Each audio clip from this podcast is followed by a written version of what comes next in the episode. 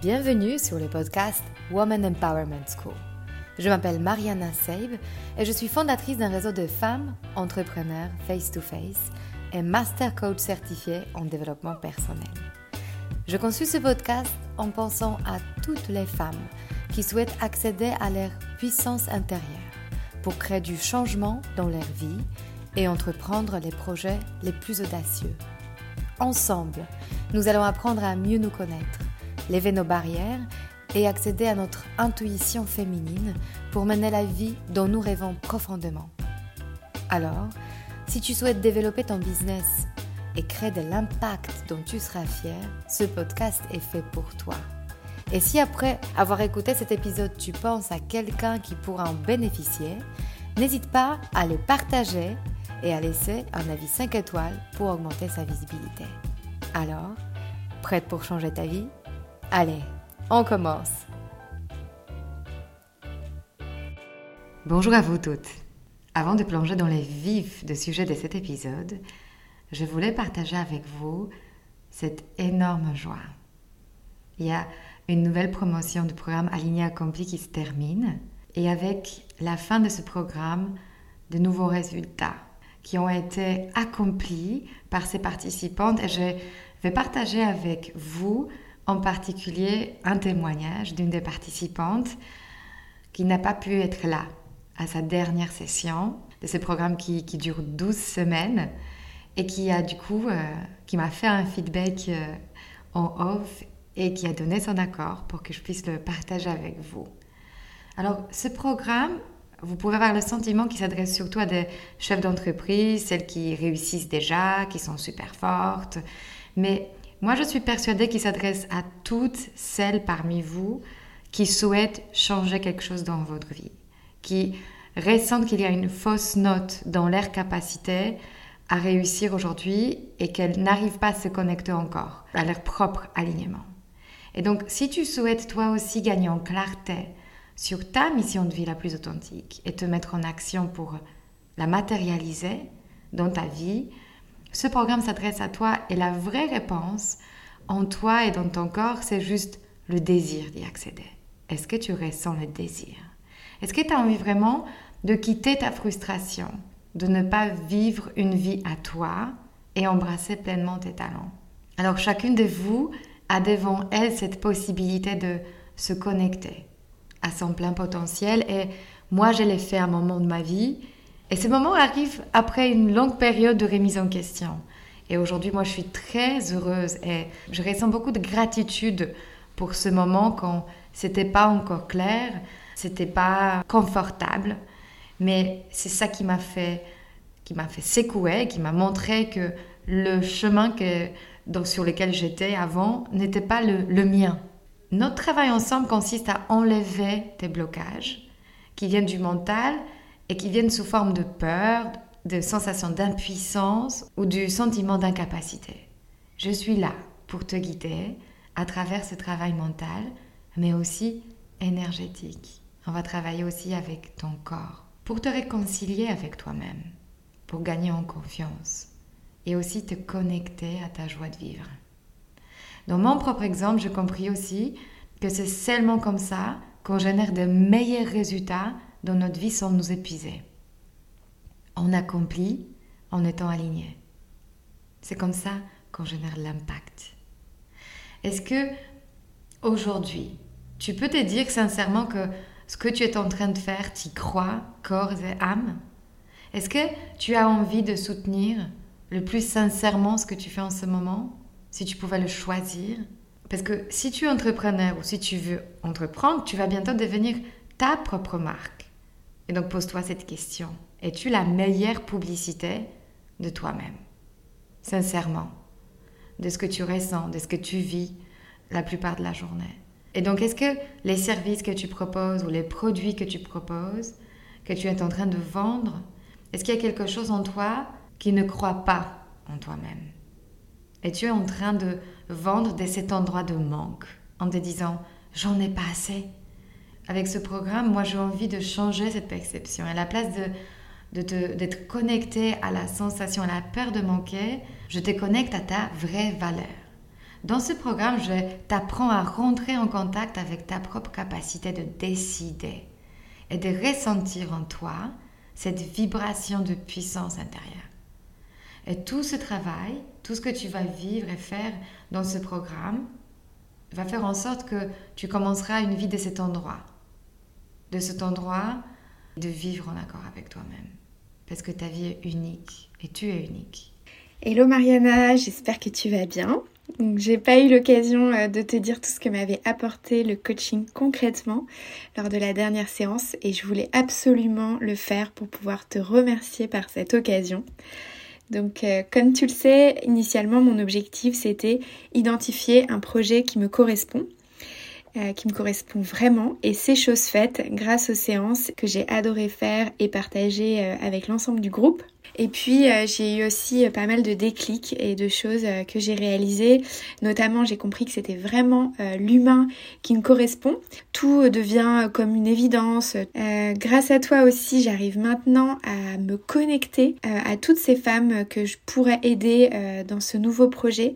Et ça c'est vraiment quelque chose qui me porte et je sens que ça me donne l'énergie pour pouvoir eh bien avancer sur ce projet au quotidien. Et, et ça c'est vraiment un outil aussi très fort euh, que tu m'as fait découvrir. Euh, j'ai aussi bah, très concrètement euh, regagné confiance en moi et en ma valeur et ça s'est traduit par une négociation de plus 25% de mon tarif actuel avec mon client actuel et client qui par ailleurs était très content de me donner cette augmentation donc après là aussi un beau résultat grâce à cet accompagnement. Euh, j'ai aussi euh, compris avec ton aide eh bien, euh, que cet argent, grâce à, ce client, va aller pouvoir justement m'aider pour mon projet et non pas à l'inverse. Et ça aussi, c'était un apprentissage, une révélation vraiment importante pour m'aider aussi sur ce projet. Donc euh, plein de déclics. Et puis euh, j'ai aussi compris que j'avais besoin de surmonter certains blocages pour pouvoir euh, passer à l'action. Donc en résumé, ton accompagnement était vraiment exceptionnel. Et, oui, le timing n'aurait, n'aurait rien changé parce qu'en fait, j'ai le sentiment que dans cette vie d'entrepreneuriat, à chaque, voilà, chaque timing c'est problématique. Et en fait, voilà, le tout, je pense que c'était de me fixer un objectif à atteindre, euh, euh, des sujets à résoudre euh, durant ces trois mois d'accompagnement et, et, ça, ça a fonctionné. Donc voilà, grâce à ta méthode, grâce à ton accompagnement et à ce super groupe, je me sens vraiment prête à lâcher le bord de la piscine comme tu le dis si bien et j'ai hâte. Donc voilà, encore un immense merci. Merci énormément pour ce témoignage. Avec ce témoignage, je vais te dire que tu peux aussi avoir accès direct à ce type de résultats en rejoignant le programme en janvier, parce que en janvier, j'ouvre un nouveau groupe et tu trouveras les liens pour réserver une consultation avec moi. On pourra discuter de vive voix pour que tu puisses savoir à quel point ce programme est adapté pour toi et à quel point tu es en résonance avec ce que je peux faire pour toi euh, et avec cette vie intentionnelle. Donc pour rejoindre toutes ces femmes qui sont déjà, le rendez-vous est soit sur mon site womanempowermentschool.com, soit tu peux réserver ton call avec moi directement dans le lien dans la description de cet épisode. Quel beau cadeau à te faire pour l'année 2023. Alors, revenons à mon invité de cet épisode. Dans cet épisode, vous allez rencontrer Fanny Basto, la fondatrice de l'agence L'Oiseau Vert. Aguerrie aux techniques et stratégies marketing, Habitée par les philosophes antiques, passionnée par les grands mouvements de société, stratège de marque, pétrie de culture littéraire, Fanny n'aime pas trop être enfermée dans une case. Quand nous nous sommes rencontrés, elle m'a parlé de la vibration intégrée dans la stratégie marketing et j'ai compris rapidement que nous avons beaucoup en commun. Elle est autant business que littéraire. Après une prépa littéraire et une double licence de philo et lettres, elle est rentrée à l'ESSEC et après deux ans d'expérience chez Pernod Ricard, elle a pris son envol vers l'entrepreneuriat. Visionnaire et audacieuse, elle revoit les bases du marketing classique des années 90 et avec beaucoup de finesse, elle imagine de laisser derrière tout ce qui est obsolète pour proposer un nouveau modèle pour des marques en quête de visibilité. Elle va jusqu'à modéliser son approche holistique sous le nom le modèle de l'oiseau vert. Pour se diriger vers le marketing post-croissance, et ce modèle repose sur ces trois renversements. D'un marketing de consommation à un marketing de mission. D'un marketing de l'offre à un marketing de l'action. D'un marketing de communication à un marketing de sensibilisation. J'ai hâte que vous puissiez la rencontrer. Bonjour Fanny. Bonjour Mariana. Alors j'ai vraiment un grand plaisir de t'accueillir parce que, je sais que tu vas faire euh, plusieurs renversements cet épisode. Je pensais à toi parce que nous sommes, avec toutes les femmes qui m'écoutent, à se poser des questions sur euh, les nouveaux modèles de travail. Mm-hmm. On a des envies parfois contradictoires euh, par rapport à ce qu'on nous demande de faire en marketing, mais aussi quand on monte nos propres boîtes. Oui. Et je sais que tu as es pleine de ressources et pleine de réponses. Euh, mais avant qu'on saute dans le vif du sujet, est-ce que tu peux me donner un tout petit peu plus de détails de comment tu as pu finalement te mettre à ton compte? Quel chemin, quelles expériences, quelles découvertes t'ont amené à ça? Je pense que c'est des questions que j'ai depuis euh, le tout début euh, de ma carrière. Je me souviens même euh, d'une table ronde à l'ESSEC où j'avais posé une question qui avait paru très très étrange, où j'avais demandé est-ce qu'on est vraiment obligé de commencer sa carrière dans un grand groupe? Et cette question avait un peu déboussolé toute l'assistance et le lendemain, un ami était venu me voir en me disant tu étais à la table ronde hier, il y a quelqu'un qui a posé une question très bizarre. Alors moi je m'identifiais pas comme bizarre, donc je lui dis ah bon, quelle question? Et il me parle de ma propre question. Qui est cette personne bizarre qui ne veut pas commencer dans un grand compte Et je me suis rendu compte à ce moment-là que ma quête était effectivement euh, un peu étrange. Euh, il faut remettre les choses un petit peu dans leur contexte. Se mettre à son compte en 2011 en marketing, c'est très étonnant parce qu'à l'époque, il y avait que des développeurs ou que des graphistes qui étaient à leur compte. Voilà, j'ai quand même fait ce saut-là. C'était pas le, plus prestigieux comme choix, en fait, c'est ce que tu veux dire. C'était pas le plus prestigieux et c'était surtout pas un marché qui était ouvert. Donc, mhm. trouver des missions en marketing en étant freelance, jeune, femme et très vite enceinte, honnêtement, c'était très étrange. Mhm. Mais c'est des questions qui m'habitent depuis longtemps et notamment autour de la liberté et euh, du confort de vie. Euh, moi, j'ai très vite réalisé que chez Pernod Ricard, quand je partais à 19h, on me regardait très bizarrement. Et moi, j'avais très envie d'être à la maison tôt, à la fois pour faire euh, plein d'autres choses que travailler et aussi pour m'occuper de mes enfants à un moment. Donc ça a fait partie euh, des éléments qui m'ont poussé à me mettre à mon compte, de pouvoir être libre dans mes moments de travail, dans mes moments de autre chose, et que j'ai pas de compte à rendre à quelqu'un. Mhm. Et à la fois, en te connaissant maintenant, euh, j'ai l'impression qu'il y a aussi quelque chose d'autre, c'est que tu réalises qu'en partant à 19h, potentiellement, euh, tu vas pas être le haut potentiel, en tout cas pas perçu de tel, alors que tu as une grande ambition. J'ai une grande ambition, mais pas dans les cases qui me sont réservées. Voilà, donc en fait, c'était pas une fuite. Non. C'était une création. Pas du tout. Moi, je ne l'ai pas vécu comme une fuite ou une fugue. C'était plutôt la volonté très affirmée de créer un environnement dans lequel je sois parfaitement bien. Moi, je ne sais pas euh, euh, m'adapter quand les choses ne sont pas euh, propices à de la créativité, du bien-être, de l'harmonie. Donc j'ai besoin de créer ces endroits-là. Et tu mhm. vois, aujourd'hui, j'ai même créé un lieu pour travailler et recevoir mes clients et créer un écosystème parce que quand j'en louais un, c'était jamais ce que j'avais envie d'y vivre et qui s'y passait. Hmm, j'adore parce que effectivement, euh, je n'ai pas commencé par ça, mais je suis accueillie ici, dans les fameux nids, l'endroit que tu as créé, que tu as imaginé, en transcendant toutes les règles et en traversant en fait peut-être d'une case à l'autre. Et c'est un mélange de bureau, appartement, euh, bar, café. C'est un endroit où on se sent bien. J'ai vraiment une grande joie et privilège de pouvoir être là, découvrir cet endroit. Qu'est-ce que tu as imaginé concrètement en créant ces lieux? Je me suis dit qu'on avait besoin d'endroits pour vivre des moments intimes en petit collectif. Et ce que je voyais autour de moi, c'est que quand je cherchais des salles pour travailler avec mes clients, pour faire émerger des nouvelles idées, je me retrouvais dans des lieux aseptisés où certes tout était extrêmement pratique et très technique, mais où il n'y avait pas d'âme. Moi, j'ai besoin de travailler des suppléments d'âme parce que je pense que quand c'est déjà là, du coup, ça permet d'aller encore plus loin. Donc, je me suis dit, je vais créer un lieu où on va pouvoir venir euh, travailler, réfléchir, euh, boire un coup, euh, faire une fête, faire de la poterie. Enfin, j'aimerais que ce lieu vive et qu'on y fasse des choses complètement inattendues. Mhm. Donc je suis à la recherche de talents, je, lance un appel pour des femmes, des hommes qui veulent venir animer des ateliers ici et qu'on sorte des propositions trop classiques qui nous enferment dans des silos de pensée dont on a besoin de sortir aujourd'hui. Mhm.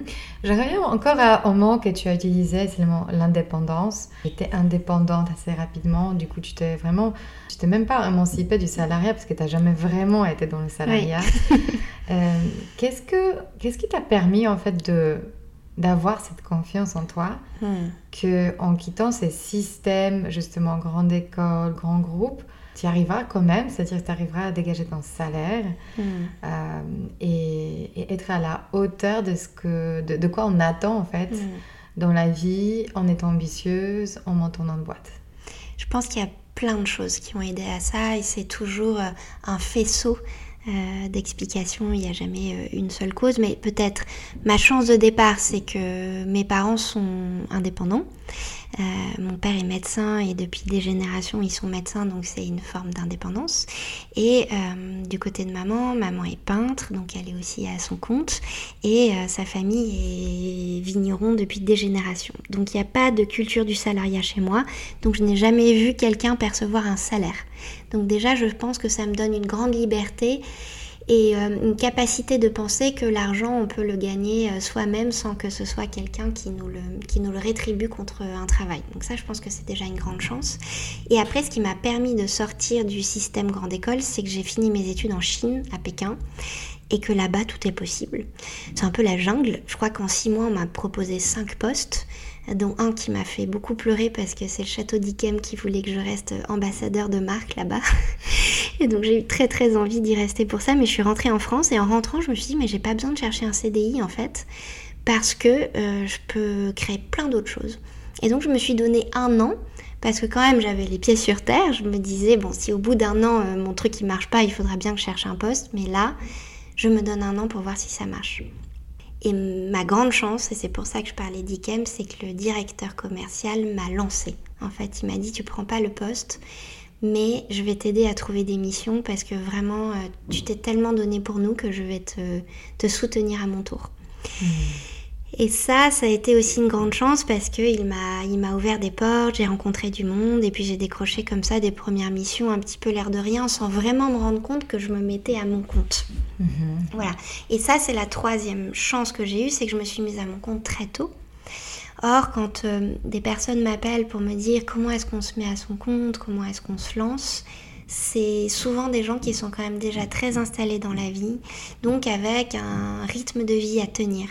Un appartement, un loyer, des enfants, des vacances. Moi j'étais complètement libre.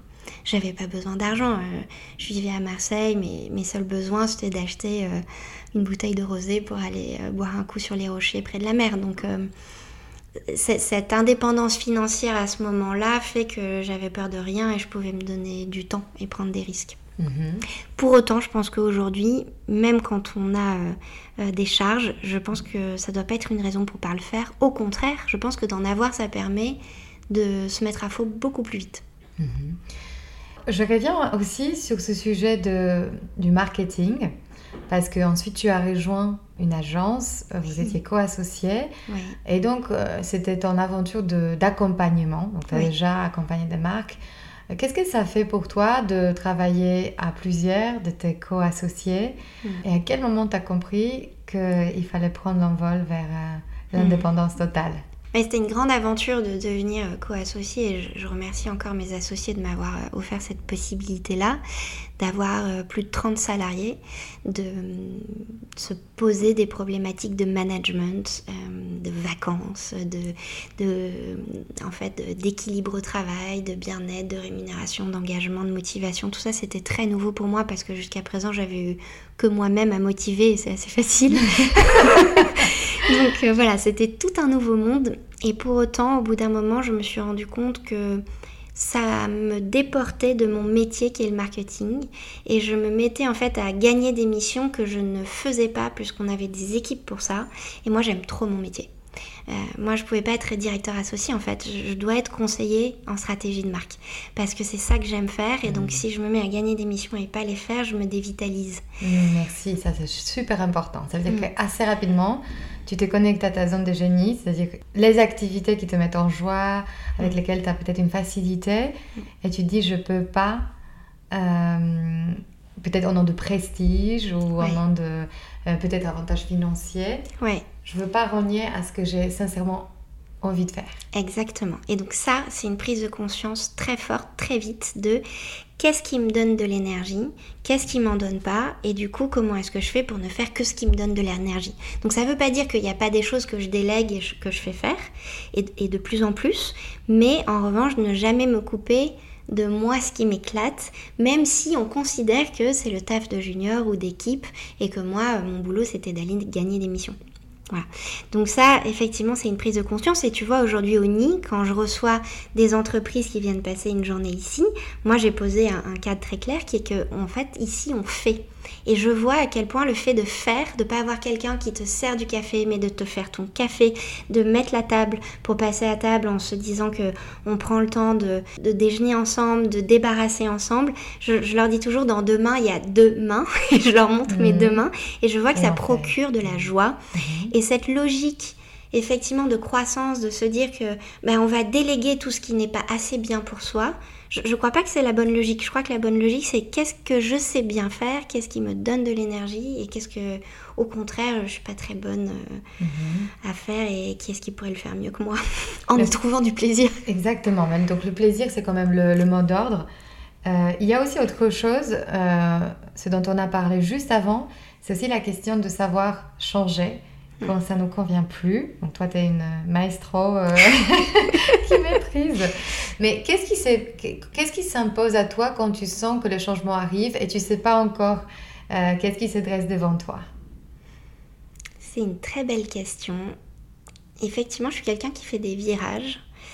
Parce que, comme le disait un, ami très proche, euh, mon ancien associé d'ailleurs, qui est resté un ami très très proche le week-end dernier, il me disait Tu as une très faible tolérance à ce qui ne te convient pas. c'est génial, c'est un vrai don. Hein. il a raison. Donc, quand ça ne me convient pas, très vite, je vais mettre en place des conditions d'un changement. Tu vas te sauver toi-même en fait. Je vais me sauver moi-même. Mm. Mhm. Mais parce que je crois que c'est une vraie question de survie. Mhm. Je crois que j'ai vraiment l'impression de mourir quand je suis pas euh, au bon endroit. Mhm. Donc euh, ça devient plus une question. Mhm. Euh, il faut absolument faire autrement, faire autre chose. Et je suis capable de déployer une énergie colossale pour me sortir de ce que j'estime être une impasse. Voilà, donc je l'ai fait plusieurs fois dans ma vie, de manière professionnelle et personnelle. Je, suis prête à le refaire s'il faut. Et je crois que il y a peut-être des points de bascule dans la vie, des choses qui à un moment nous conviennent et puis après euh, doivent évoluer. Mhm. Et le moment quand justement quand le point de bascule arrive, c'était très intéressant euh, de se poser la question est-ce que je suis plus dans ce que je veux plus ou est-ce que je suis plus dans la création de ce que je veux? Oui, alors ça c'est un, un point de bascule très important pour moi quand je voulais quitter mes associés J'étais tellement ennuyée, je ne savais pas par où commencer, que j'ai demandé à une coach de m'aider pour passer ce cap-là. Et elle a eu ce retour incroyable. Elle m'a dit Je ne vais pas t'aider à quitter tes associés, je vais t'aider à penser ton futur projet. Et en fait, ça, c'est quelque chose que j'ai gardé dans ma vie. Je me dis qu'il vaut effectivement mieux se projeter dans quelque chose qu'on a envie de faire parce qu'après, le chemin pour y arriver est beaucoup plus facile et puis pavé d'envie et d'énergie que de se concentrer sur un moment difficile à passer et comment on va le passer. Et surtout, tu t'es connecté à pourquoi? Pourquoi j'ai envie finalement de quitter cette agence parce qu'il y a quelque chose d'autre qui m'attend. Exactement. Et moi, quand je coach, je, remarque aussi que notre cerveau, assez inconsciemment, il va vers l'impuissance. Donc, qu'est-ce que je ne sais pas encore faire? Qu'est-ce que ah, qu'est-ce qui me dérange? Qu'est-ce pourquoi je suis bloquée? On capte cette attention, c'est assez euh, inné. Mais tout l'effort, en fait, de notre cerveau cortex préfrontal, notre cerveau conscient, c'est de se dire, mais qu'est-ce que je peux faire encore où est ma, la puissance d'action Et donc, tu as créé ton futur projet en disant qu'est-ce que je peux faire encore pour moi-même. Exactement. Et ça, c'est l'oiseau vert. Et ce que tu dis, en fait, tout le principe que tu viens de décrire, pour moi, c'est le principe même du marketing, c'est le désir. Le marketing, c'est une force incroyable pour mettre les gens en mouvement. Et c'est tout mon propos aujourd'hui dans la transition, c'est de dire que en fait, aujourd'hui, ce qu'on dit aux citoyens, c'est faites moins, limitez-vous, contraignez-vous. C'est tout le discours de la sobriété qui me semble un discours extrêmement difficile à recevoir et à, mettre en œuvre parce qu'en fait on est des êtres de désir, on est câblés neurologiquement pour satisfaire nos désirs. Donc nous dire de ne pas les satisfaire dans un monde qui ne fait que les exciter, pour moi c'est une injonction paradoxale extrêmement douloureuse. C'est un conflit en fait. C'est un conflit. Mhm. Et, aujourd'hui les citoyens qui ont une forme euh, d'engagement sociétal vivent euh, de l'éco-anxiété, de la dépression, de la culpabilité à chaque fois qu'ils font un achat. Moi, je crois plutôt que ce qu'il faut dire, c'est reconnectons-nous à nos désirs, mais à nos désirs qui ne sont pas des désirs de consommation de biens ou de services qui reposent en fait sur du fuel ou de mmh. l'émission de carbone. En fait, c'est qu'est-ce qu'on peut désirer aujourd'hui qui nourrit le vivant, qui prend soin, qui répare, qui fait naître autre chose que ce qu'on a tout le temps euh, sous les yeux. On va, bientôt parler de cette autre chose, mais juste avant, j'aimerais bien que tu me définisses ce quoi finalement ce marketing de Kotler, euh, ce marketing qu'on nous a appris dans les écoles de commerce et parfois en tant qu'entrepreneur ou créateur de nouvelles, euh, nouveaux modèles. Parfois, on se sent obligé d'y passer tellement on ne connaît pas d'autres façons de faire. C'est exactement ça. C'est qu'on a reçu un enseignement d'un marketing qui en fait date des années 80 et qui a été pensé aux États-Unis, donc dans une période de pleine croissance, de plein emploi et d'ère de la consommation de masse. Et en fait, on continue à réfléchir avec ces outils-là parce qu'ils n'ont pas été repensés depuis. Donc, quand je rencontre des entrepreneurs qui ont euh, l'envie en fait euh, de disrupter leur secteur et d'apporter des nouvelles normes de fonctionnement à un secteur, ils se retrouvent avec des outils pour penser leur stratégie euh, et la communiquer à leurs équipes qui sont des vieux outils qui n'intègrent pas nos enjeux d'aujourd'hui. Donc moi, il y a cinq ans maintenant, je me suis attaquée à cette idée de comment est-ce qu'on crée des outils qui permettent à ces entrepreneurs du nouveau monde de structurer leur stratégie sans retomber dans les travers euh, de la stratégie marketing. Tu peux, donner, tu peux donner un exemple par rapport à la segmentation du marché? Ouais, on mhm. en a parlé ensemble. Dans la manière dont on nous a enseigné euh, le marketing, on nous a dit il faut absolument segmenter, c'est-à-dire cibler un public qui corresponde euh, aux fonctionnalités ou aux propriétés du bien ou du service qu'on veut lui proposer. Ce principe-là, il est génial, il faut le conserver, ça permet de se développer de manière frugale, c'est-à-dire au lieu de se dire je vais parler à tout le monde, ce qui est honnêtement euh, hypothétique et surtout irréaliste, euh, de se dire à qui est-ce que je peux parler, comme ça euh, je, déploie mon discours envers une population de manière plus structurée, plus fine, et j'ai pas besoin d'une débauche de moyens. Ça, ça fait partie des principes que moi je prône de frugalité et de dire aux entrepreneurs on n'a pas besoin en fait de cramer euh, des millions d'euros sur euh, des, des, postes ou euh, de l'affichage 4 par 3 sous des métros à partir du moment où on segmente bien. Le problème de la segmentation d'un marketing des années 80, c'est qu'on va segmenter sur des critères socio-culturels. Et du coup, on va dire, ben voilà, on va créer des petits portraits robots. On va dire, moi, je suis une marque de bar céréales clean label et du coup, je cible Pauline de 30 ans qui vit à Paris, qui aime bien faire du yoga, qui sort avec ses copines. Et en fait, on se retrouve à créer des modèles de consommateurs qui ne sont pas euh, réels et efficaces, alors qu'en fait aujourd'hui les marques qui fonctionnent, les marques qui se développent vite, c'est des marques qui transcendent la société et qui en fait segmentent sur des vibrations sociétales. Si par exemple vous rentrez dans une boutique Aromazone, qui est euh, une marque de, euh, de, de produits, d'entretien, de cosmétiques, qui a complètement disrupté le secteur de la beauté, qui en fait met à disposition des produits bruts et euh, offre des recettes pour que le consommateur reprenne la main sur sa consommation, sait ce qu'il met, crée des produits sur mesure et du coup aussi se libère de tout un coût marketing hein, qui vient ajouter de la valeur sur la crème ou la lessive qu'on achète. Quand vous rentrez dans une boutique Aromazone, moi j'ai été éberluée, ça fait partie des premiers clients qui m'ont permis de penser cette segmentation de demain. Il y a de tout. Il y a euh, un homme de 30 ans qui veut faire euh, sa lessive lui-même. Il y a euh, une petite nana de 15 ans qui veut faire son vernis green. Il y a une femme qui veut faire du henné, qui est un peu âgée. Il y a une maman de 50 ans qui du coup veut faire ses bougies parfumées à la maison. Il y a des femmes qui ont l'habitude d'acheter du Chanel et qui tout d'un coup se sont dit je vais, je vais faire mes propres crèmes. Et en fait je me suis dit comment est-ce qu'on fait pour segmenter toutes ces personnalités-là différentes et les fondatrices, euh, Anne-Cécile Vosselin, elle me disait, mais en fait, on n'arrive pas à savoir à qui on vend parce qu'il y aurait 20 portraits robots de, de nos clients. Mais en fait, on a trouvé. C'est parce qu'en fait, peu importe qui ils sont, où ils vivent, quel âge ils ont. En fait, ce qui est important, c'est ce qu'ils ont en commun.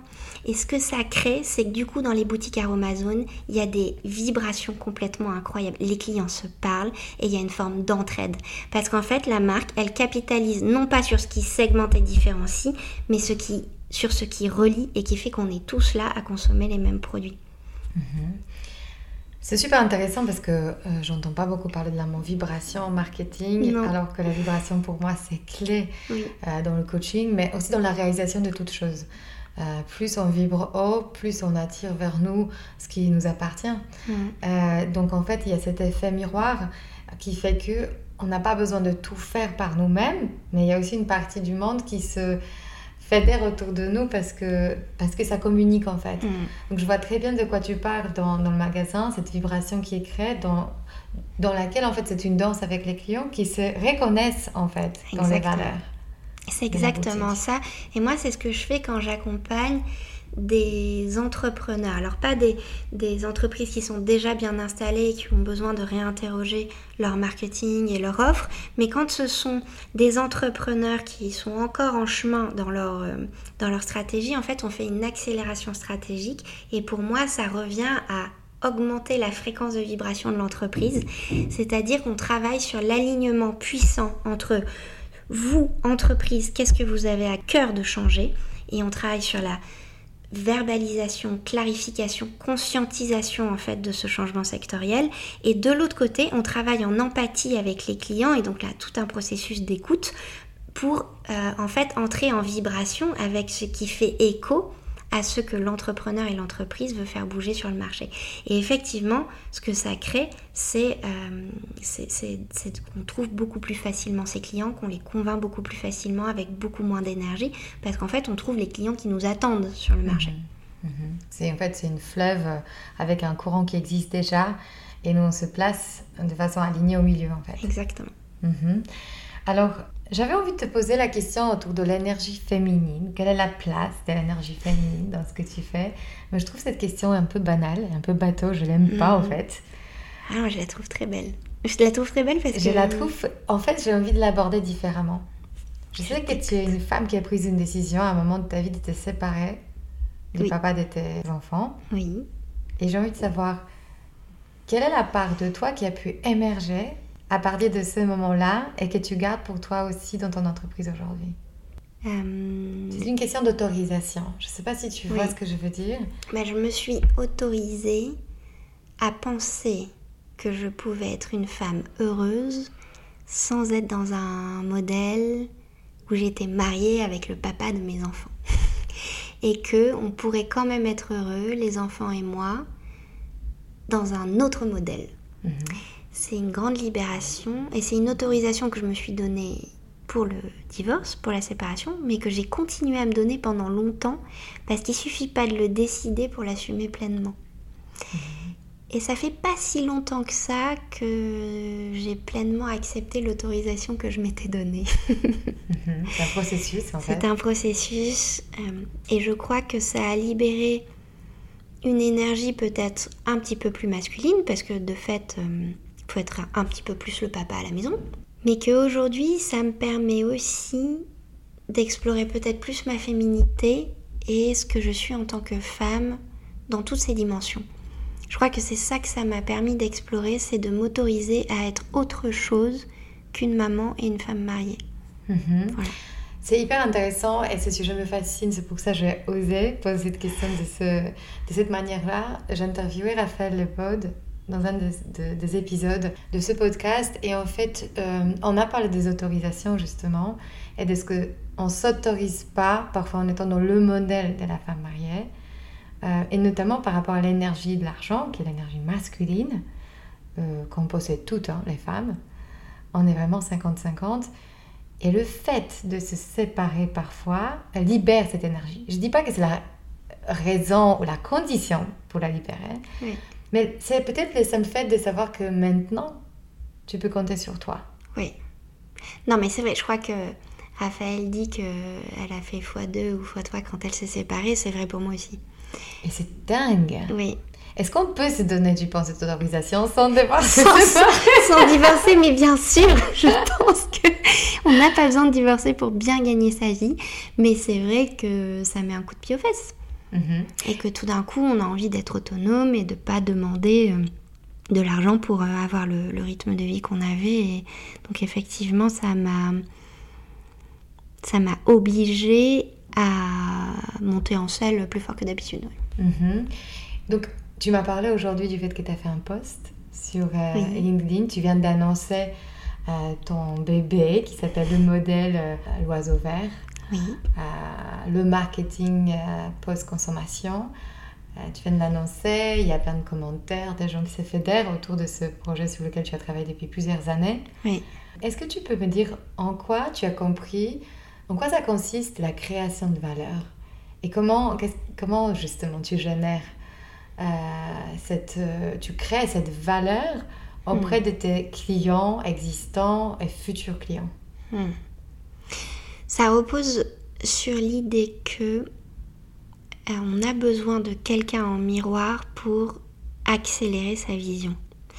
Et que du coup, en me faisant l'écho d'un projet stratégique, je permets de le clarifier, l'intensifier et l'amener là où il ne serait pas allé tout seul. Et mes clients, ils me disent, il y a plusieurs images qui reviennent, ils me disent, ah, euh, j'ai l'impression d'avoir une sage-femme pour accoucher. Alors quand c'est un homme qui me dit ça, je trouve ça génial. c'est un client qui me dit, c'est tellement naturel d'accoucher avec vous, je, je vais trouver ça très drôle.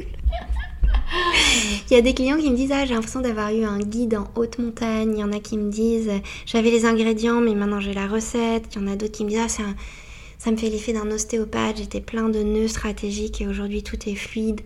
En fait, je crois vraiment que j'ai compris très vite que c'était la valeur que j'allais apporter. D'aider en fait les entrepreneurs et les entreprises à sortir de nœuds euh, et d'impasses et à aller plus loin que ce qu'ils auraient peut-être imaginé pouvoir euh, poser comme ambition, comme modèle, comme offre. Et en fait, il y a des prises de conscience radicales, il y a des épiphanies dans le travail qu'on fait. Et ça, ça me fascine toujours. Hmm. On, partage toutes les deux l'accompagnement hmm. et les prises de conscience, cet effet euh, miroir qui est libérateur et accélérateur d'ailleurs. Et c'est pour ça, en fait, j'ai envie aussi que tu euh, répondes à cette question d'alignement au marketing. Qu'est-ce que ça veut dire d'être aligné dans hmm. sa stratégie marketing? C'est euh, être aligné déjà en interne, savoir pourquoi est-ce qu'on existe. Et moi, ce pourquoi je milite, c'est qu'on n'est pas là pour inventer quelque chose qui n'existe pas, on est là pour créer des nouvelles normes sectorielles. C'est-à-dire qu'aujourd'hui, le monde a besoin d'être réinventé. On doit passer dans un fonctionnement qui intègre le fait que nos ressources sont limitées, qu'on ne va plus pouvoir fonctionner de la même manière. Et donc, les entrepreneurs, les entreprises, pour moi, sont là pour réinventer des modalités de fonctionnement et permettre aux consommateurs et citoyens euh, d'avoir accès à euh, d'autres manières de faire et de vivre. Parce que on ne va pas tous aller vivre dans des huttes avec des chèvres, on va toujours continuer à consommer. Donc la question c'est comment on réinvente la consommation de, manière en fait à ce que les équilibres soient tenables. C'est toute la question de la soutenabilité de la, consommation et de la croissance. Et du coup j'en ai perdu le fil de... Voilà, et donc l'alignement, c'est effectivement savoir pourquoi on est là sur le marché, trouver en face ce que moi j'appelle des migrateurs, et c'est pas seulement des clients, c'est-à-dire tout un écosystème, c'est-à-dire une filière en amont, en aval, des clients bien sûr, mais aussi des partenaires, des journalistes, des gens qui croient en la proposition de l'entreprise et qui vont se fédérer pour en fait la faire avancer. Et en fait, cet alignement entre une mission sectorielle et des migrateurs avec des aspirations sociétales, ça crée pour moi euh, la, direction de la migration, c'est-à-dire une aspiration sociétale. Quel est le monde vers lequel moi j'ai envie d'aller et pour lequel j'ai envie d'agir? Voilà, donc l'alignement c'est quand euh, il y a cette voie de ce qu'on appelle la voie de la Vierge. J'ai appris dernièrement que quand on fait une chorale et que les gens sont parfaitement en harmonie, il émerge une autre voix qui n'est la voix de personne, mais qui est la voix du groupe. Et pour moi, c'est ça l'alignement, c'est la tête de, la migration en escadron, et c'est aussi pour ça que ma boîte s'appelle l'oiseau vert, c'est-à-dire qu'on migre en collectif. Et les oiseaux, les, oiseaux, pas tous, mais par exemple les oies sauvages, elles, elles migrent en V, je sais pas si tu vois, ces grands V dans le ciel, et en fait, elles ont un système de migration qui leur permet d'économiser beaucoup d'énergie l'oiseau qui prend le vent devant, quand il est fatigué, se met à l'arrière et, et rejoint en fait ou remplacé par un autre oiseau. Et ça, ça permet de voler avec 30% d'énergie économisée, ce qui est complètement incroyable. Et pour moi, l'alignement, c'est ça. C'est quand en fait, et l'entreprise et les migrateurs se mettent en mouvement vers un avenir euh, désirable. Alors, je suis bluffée. J'adore cette euh, comparaison, cette troisième voie en fait qui émerge, cette nouvelle manière de faire qui n'est pas à, nier ou être dans, le combat, mais plutôt d'inventer euh, une nouvelle manière. C'est exactement ça. Je te raconte une histoire parce que moi, cette histoire, elle m'a complètement euh, bluffée. J'accompagne une entreprise qui est la première entreprise de réintroduction du caviar en Aquitaine qui s'appelle Caviar, dont le DG Laurent Dulot est un, homme incroyable et complètement visionnaire.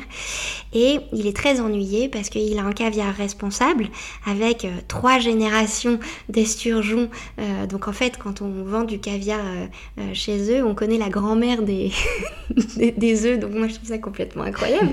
Et pour autant, il me dit, on est dans seulement trois étoiles de France. Euh, parce que euh, on n'arrive pas à déboulonner les marques aspirationnelles que je ne citerai pas, mais que tout le monde connaît, qui font un peu rêver, qui sont les marques anciennes, mais pour le coup qui sont pas du tout des marques responsables et qui sont des marques de négociants qui achètent en vrac du caviar dans, le monde entier et qui le revendent en fait euh, sous, un packaging désirable, un nom de marque. Moi ça c'est tout le marketing contre lequel je milite. En revanche, le marketing auquel je crois, c'est Essayez de comprendre pourquoi cette marque de caviar responsable n'arrivait pas à, convaincre les chefs 3 étoiles. Donc je suis allée écouter ces chefs 3 étoiles et j'ai compris un truc très important. La responsabilité de ce qu'ils achètent, ils en sont très conscients. Ils sont tous euh, pour une alimentation saison, de saison, locale, responsable, bio. Donc ça, il n'y a pas de souci, il n'y avait pas besoin de les convaincre là-dessus. En revanche, ce qu'ils ne voulaient pas lâcher, c'est la palette aromatique des caviars. Or, un négociant, comme il source de par le monde, il a toujours une palette aromatique très large. Un producteur, comme il produit, il a souvent qu'une espèce de poisson et pas euh, des milliards de manières de saler le caviar, donc souvent il a une gamme très courte. Et mon client, les caviars Sturia, qui étaient des producteurs, comme ils étaient des anciens producteurs, ils avaient une gamme très large parce qu'ils avaient eu le temps de développer en fait à la fois les espèces de poissons et puis les, manières en fait euh, de préparer le caviar. Mais il ne le disait pas au chef 3 étoiles parce que ça faisait négociant. Mhm, donc euh, mauvaise qualité, enfin moins bonne qualité. Moins bonne qualité, pas mhm. responsabilité, pas tout le discours éthique alors qu'ils ont un discours, enfin ils ont, ils ont une action incroyable, vraiment beaucoup de choses pour qu'il y ait zéro déchet. Et en fait, euh, ils cachaient toute une partie de leur gamme quand ils allaient voir un chef 3 étoiles. Et à partir du moment où on a compris ça, où je leur ai dit en fait vous êtes le meilleur des deux mondes, vous êtes le meilleur du négociant et vous êtes le meilleur du producteur, mais en fait on est rentré dans une trentaine de chefs 3 étoiles. Et là on touche un sujet que j'adore, c'est que très souvent c'est derrière euh, une vulnérabilité ou, ou, une peur ou volonté de cacher quelque chose qui se cache le trésor. Euh, qui débloque complètement en fait l'énergie qui circule et cette envie d'échanger. Complètement. moi, c'est une question que je pose tout le temps à mes clients, c'est qu'est-ce que vous mettez sous le tapis? Qu'est-ce que vous avez envie de cacher à la terre entière? Et généralement, c'est là qu'il va falloir aller creuser parce que c'est là que se trouve le renversement qu'il faut qu'on fasse. C'est exactement sur le point dont ils ont honte que généralement ils font différemment et qui font du coup mieux à un autre endroit que les autres. Ça me fait penser à l'acupuncture en fait. Tu mets l'aiguille là où ça fait mal et tout d'un coup, ça lâche. C'est exactement ça. Et en fait, c'est vrai que pour ce travail-là, on peut pas le faire seul. il faut quelqu'un qui puisse faire cet effet de miroir et cet effet de confrontation. Mhm. Bah, là, tu me fais toi-même un effet de miroir parce que je sais que on a tout en commun cette capacité à, à, être catalyseur de pivot de changement, en fait, par le simple fait d'être un miroir, de poser la question là où, où, où, ça bloque, en fait, mm. pour euh, embrasser, en fait, cette personne euh, en face de nous dans, dans, sa capacité à faire sa pirouette seule mais dans un cadre qu'on propose qui est nouveau en fait. Pour Exactement. Et là, j'ai envie de te poser cette dernière question qui est celle à, ton sujet. Tu fais clairement partie de ces femmes qui se sont réinventées plusieurs fois, des femmes entrepreneurs qui innovent, mais aussi qui créent leur vie. Hmm. Qu'est-ce que tu dirais aujourd'hui à toutes ces femmes qui sont encore avant ce point de bascule, ce moment de bascule, euh, qui se posent plein de questions? Elles savent déjà ce qu'elles veulent pas, mais elles savent pas encore où aller. Déjà que mhm. c'est important de ne pas rester là où on n'est pas bien. Ça a l'air tout bête, mais vraiment la vie est trop courte pour euh, passer du temps dans des endroits où on n'est pas heureux, où on ne peut pas déployer ses ailes, où on se sent vraiment pas à sa place. Moi, je me souviens euh, quand j'ai quitté Ricard, mon directeur marketing m'a dit mais, mais qu'est-ce qu'on ne peut pas ne pas t'offrir? Et je lui ai dit mais tout, je suis vraiment très malheureuse ici, alors que c'est une super boîte, vraiment les gens sont sympas, on fait tout le temps la fête, c'est très chouette, mais c'était pas fait pour moi. Donc en fait, il faut pas s'arrêter à. Euh, moi, j'ai des amis comme ça qui me disent j'ai un super job, j'ai un super salaire, je vois pas pourquoi je serais pas contente, mais parce que ça te convient pas. Donc euh, il faut aller faire autre chose. Donc ça, c'est le, le premier point. Et après je crois que cette question de se poser euh, la réflexion de qu'est-ce qui m'apporte de l'énergie, qu'est-ce que j'aime faire, qu'est-ce que je sais faire. Alors peut-être que pour une femme, on a, très vite tendance à dire bah, je sais pas faire grand-chose. Donc peut-être c'est pas la question du savoir-faire, mais qu'est-ce que j'aime faire. Voilà. Et moi je suis persuadée que quand on aime bien faire les choses, bah, on les fait très bien. Donc peut-être ça, peut-être aussi s'entourer prendre des conseils. Euh, moi, je me suis beaucoup entourée et je m'entoure encore beaucoup de gens autour de moi avec qui je peux parler euh, de mes problématiques d'entrepreneur, de, différentes sortes, que ce soit un problème juridique. Euh, que ce soit euh, euh, que je cherche tel ou tel prestataire, que j'ai besoin de discuter d'un client qui a embarqué comme ça la mission et que j'aurais plutôt vu autrement. Enfin, en fait, je pense que ne pas être seul, c'est très important. C'est savoir trouver toutes les ressources qu'on a autour de soi pour se lancer, avancer, se, créer en fait des, des, zones tampons. Donc voilà, ça je pense que c'est extrêmement important de ne pas se dire je dois tout faire tout seul et je vais y arriver tout seul. Et il y a aussi ce, que, ce dont tu es l'exemple, c'est ce côté, euh, quand ça te convient pas, eh ben, je veux me tirer. Je vais pas déserter le navire qui est ma vie. Euh, si ça me convient pas, je serai là pour, euh, pour moi-même, en fait. Oui, et je crois qu'en fait, on nous rabat les oreilles un peu avec cette responsabilité de citoyen qu'on doit avoir aujourd'hui. Moi, je crois que notre première responsabilité, c'est d'être là où on peut faire des choses. Et ça ne sert à rien de rester à un endroit où on est mal et où on ne crée pas des choses positives. Donc, euh, pour moi, la première responsabilité aujourd'hui de nos vies, au-delà du fait de consommer en vrac ou de ne pas acheter des produits sur Amazon, c'est vraiment à quoi je participe au quotidien.